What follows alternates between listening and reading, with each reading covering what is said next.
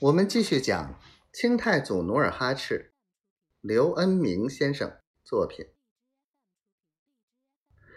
努尔哈赤头戴凉帽，身穿龙纹新袍，腰系金丝带，足蹬鹿皮小靴，端坐在居中的议政楼上，左右各站着三名卫士。盔甲整洁，神情怡然。几大牛鹿额真分坐长机两侧，一个个威武雄壮。城楼下两排披甲卫士持枪背弓，威风凛凛，分站在楼门两侧，从楼门直到栅门。形成一条长廊。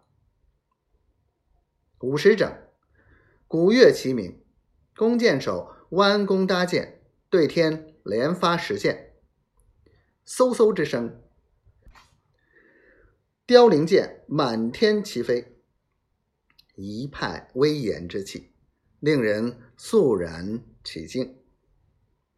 乐毕，论功行赏。各牛鹿额真各自分到一座城池，据为己有。其他兵丁按军功大小，各自分得财物、战俘。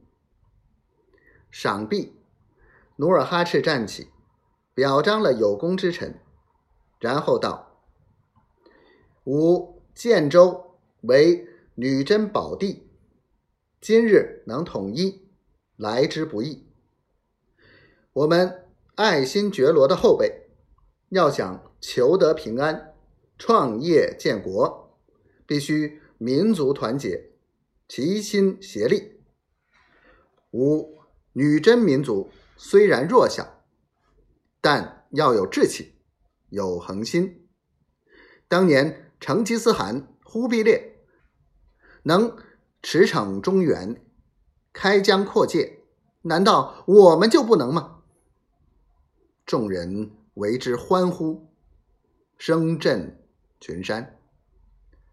接着，努尔哈赤又道：“为振兴民族，发愤图强，治理建州，现拟正三条立为法规：一，凡建州境内禁止阿哈犯上作乱，不许诸身阿哈对贝勒作乱，不准阿哈对家主作乱。”二，凡建州境内，阿哈必须对家主忠顺，诸身遵守贝勒指令，不许借口对抗，拖延不动。三，禁止盗窃，犯罪严惩，望诸身阿哈遵照执行。五，建州各地，只要法纪严明，便可取胜。五，女真民族。将以辉煌的业绩光照人间。